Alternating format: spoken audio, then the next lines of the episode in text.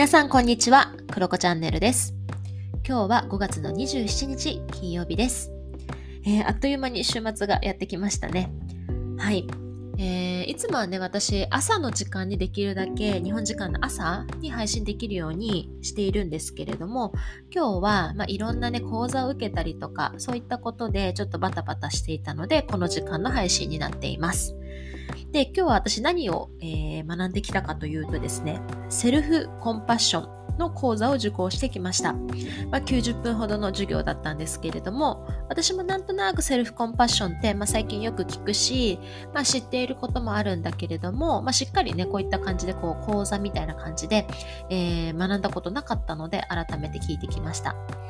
で、セルフコンパッションまずね、コンパッションっていうの何かっていうと、まあ、慈悲とかね、思いやりっていう言葉で訳されることが多いんですよね。で、コンパッション、まあ、慈悲、思いやり、これ何かっていうと、まあ、人が生まれつき持つ自分や相手をなんか理解したいなとか、誰かの役に立ちたいなっていう思いって、まあ、ナチュラルに備わっていて、で、もしくはそこに対して自分が相手に寄り添いたいなみたいな共にいる力みたいな感じで書いてる本とかもあるんだけどなんか寄り添いたいなとか人の役に立ちたいなっていうのがコンパッションっていう考え方なんだけれどもそこにセルフっていう言葉がくっついているのでその矢印を自分に向ける、まあ、要は大切な人を思いやるように自分も思いやりましょうみたいなものがセルフコンパッションになります。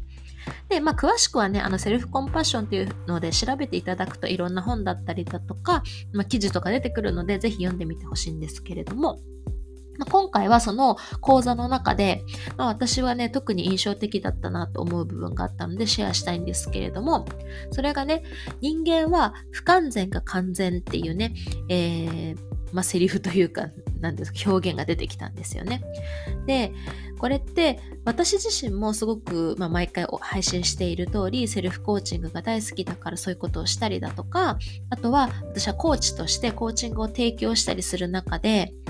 やっぱりどうしてもこうどうなりたいかみたいなことを深掘る瞬間っていうのはたくさんあるんですよね。うん、自分自身にもその質問を問いかけているしやっぱりクライアントさんとかにも問いかけてること多いなというふうに思います、まあ、例えばこういうスキルを身につけたいとか起業したいとかこういう生活をしたいとか、うん、なんかそういったことですよね。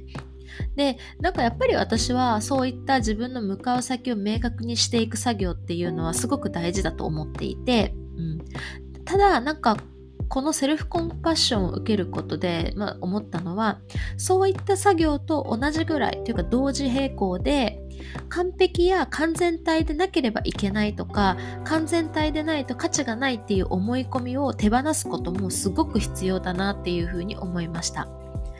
でこれってなんかもうすでに自分自身は完全体であるっていう前提でなんかここからその完全体としてどう変形していけるかみたいな感覚なんじゃないかなというふうに今日感じました。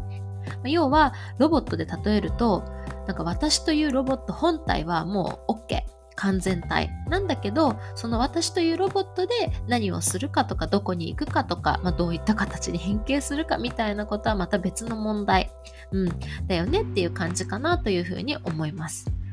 で、まあ、そういった話とかもあって、まあ、人間は不完全が完全なんだよみたいな話とかもねふむふむふむと思いながらいろいろこう思考を巡らせて聞いていたんですけれども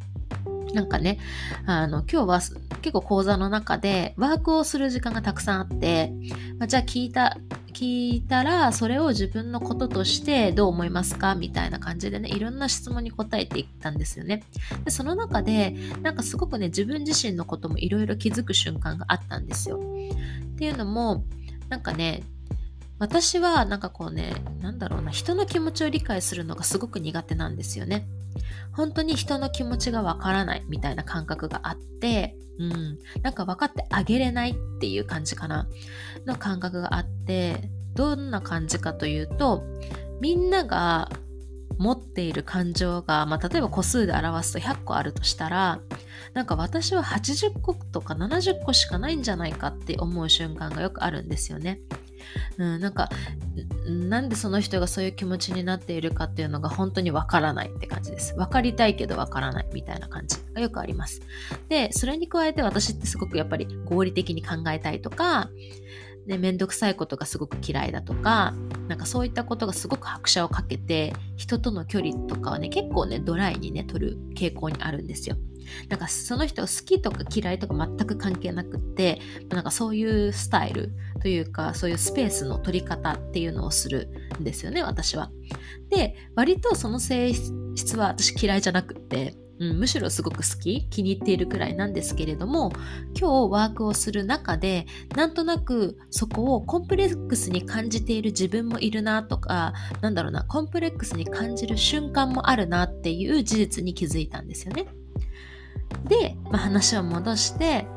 自分自身は完全体であるという前提でこの気づき私の今日の気づきを見ると、まあ、私は私のまんまでいたいって思ってるしそしてなんか私のままでいい。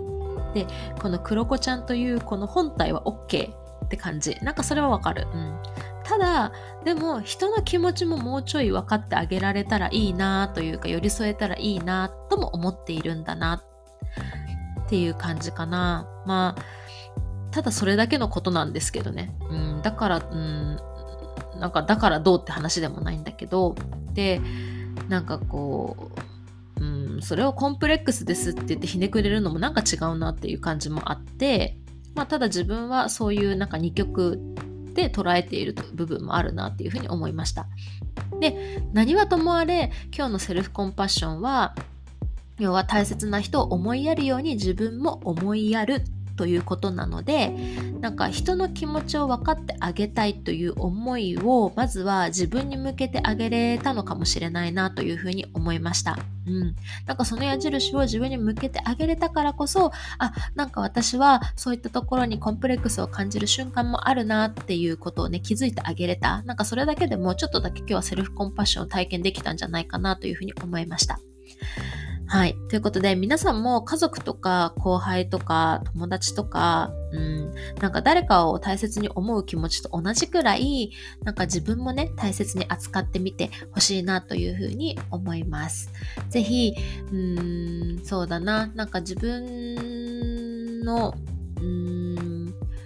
役に立ってみるというか、うん、役に立つだ、うん、っていう感覚でもいいし、なんかね、まあ、自分を褒めてあげるとかな、うん、なんだろうなあ、今日やったワークで言うと、ハグをするっていうことをやったんですよね。うん、なんかちょっとだけ自分の体を触ってあげるとかね、そういうのもいいんじゃないかなというふうに思います。はい、ということで、今日はちょっとすごく簡単ですけれども、今日のセルフコンパッションの授業の